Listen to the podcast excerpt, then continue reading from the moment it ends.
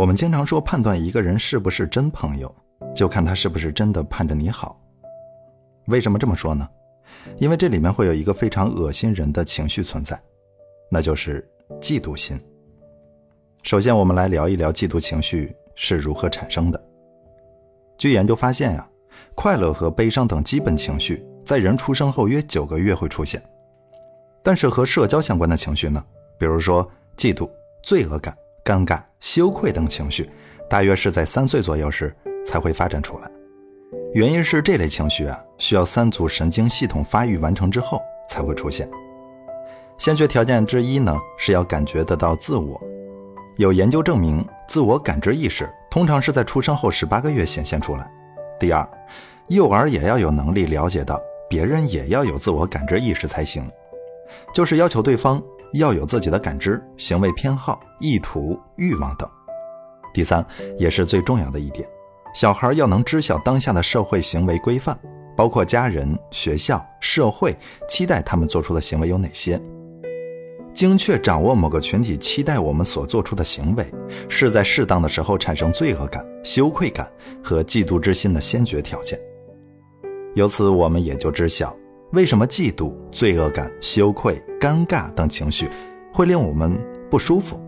原因就是啊，大脑以此来遏制我们，防止我们做出不当的社会行为。所以说，为什么那些大奸大恶之徒大都是冷漠之辈呢？是因为他们的情感阈值早就高出了我们太多，日常所能激发人罪恶感的行为，对他们来说，可能早已经是家常便饭了。那说回嫉妒。普林斯顿大学著名心理学教授苏珊·费斯克指出，人类在评断他人的时候，往往依据两个主要原则：能力和亲和力。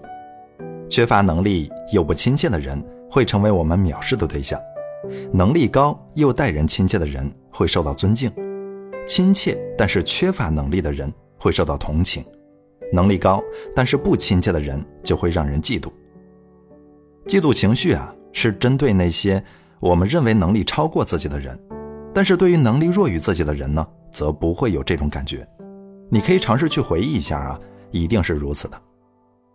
对手考试成绩更好，衣服更漂亮，事业更成功，处处得到长辈领导夸奖，处处赢你一步。他们有，而你没有，于是便让人嫉妒。还记得我在文章的一开头说的那句话吗？我们经常说，判断一个人是不是真朋友。就看他是不是真的盼着你好。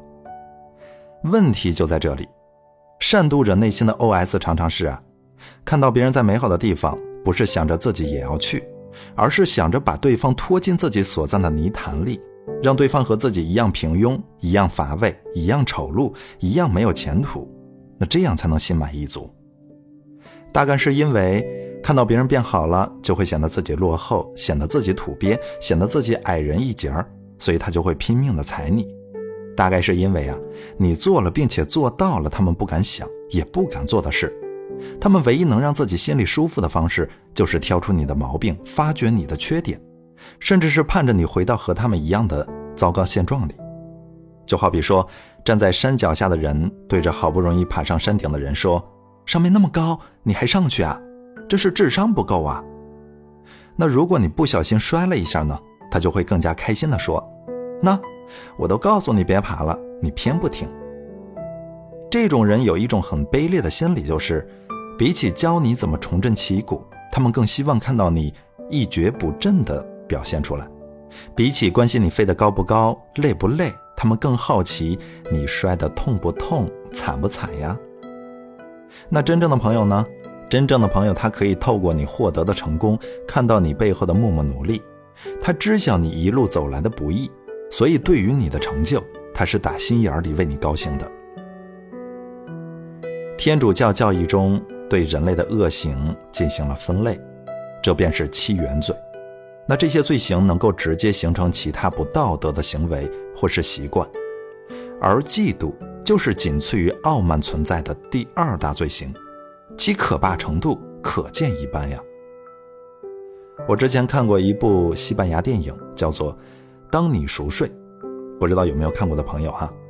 看的时候呢不觉得恐怖，但是看完之后总是觉得头皮发麻。男主叫做凯撒，是某公寓的管理员。他秃头、单身、乏味，在工作上无法征服世界，在魅力上无法征服女人。上班期间呢，凯撒兢兢业业、彬彬有礼。下班了，他就去医院照看老年痴呆的母亲，给他讲述这一天的经历见闻。凯撒这个人呀，看起来很随和，偶尔还帮人照看小狗，但是实际上，凯撒这个人是一个心理极度扭曲的人。他的生活中没有什么值得快乐的事情，甚至想过一死了之。他活下去的理由就是看着别人痛苦。借着公寓管理员的身份，他给住户制造了很多麻烦。当他看到别人抓狂、难过、沮丧的时候，他那一刻会感到无比的满足。大概是因为他对自己的现状极为不满，所以才受不了看到别人幸福。然而，新搬进来的姑娘克拉拉却是个特例。她热情、漂亮。对每个人都微笑，就像是个乐天派。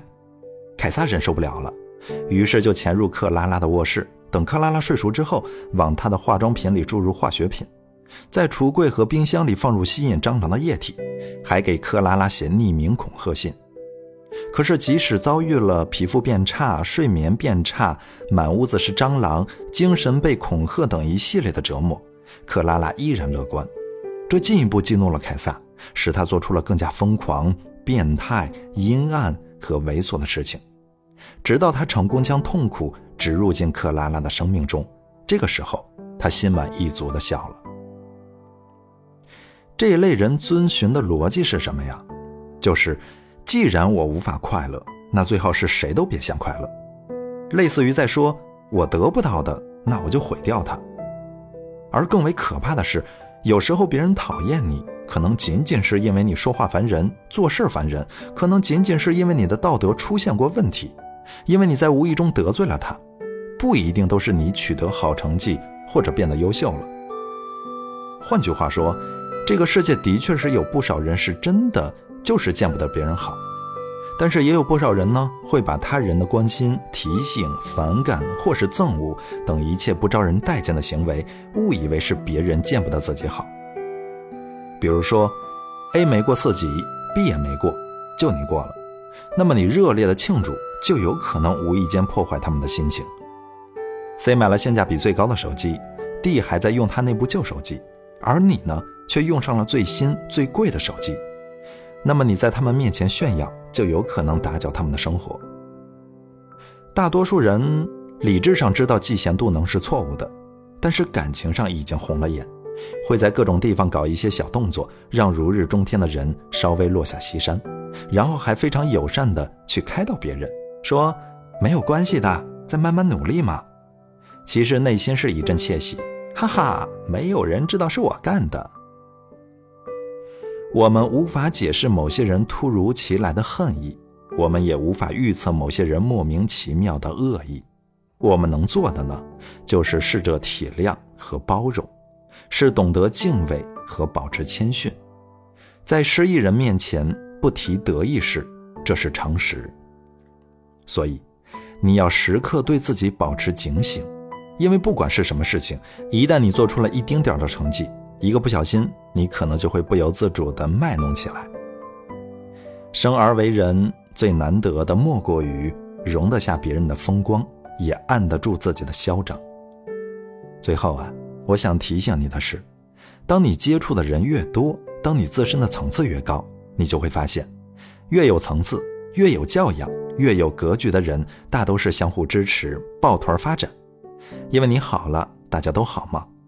同时啊，在这个人群里，即使有那种嫉贤妒能的人存在，他也不会轻易露出来，因为对这个层次的人来说，这种破坏的成本远高于和好的成本，所以他们一般都会。克制自己，那反倒是那些越狭隘、层次越低、教养稀缺的人，就是越是喜欢诋毁、妒忌，互相拆台，还有鄙视。因为我不好，我也不想让你好。那说到这儿，说个极端点的例子吧，你可能会因为同桌比你多考了一百分而心生嫉妒，但是当你同桌当上了国家主席，你就不会有嫉妒，你反而会心生自豪。所以说。听到这里的朋友，努力让自己成长起来吧，成长到让身边人只能自豪而无法嫉妒的地步。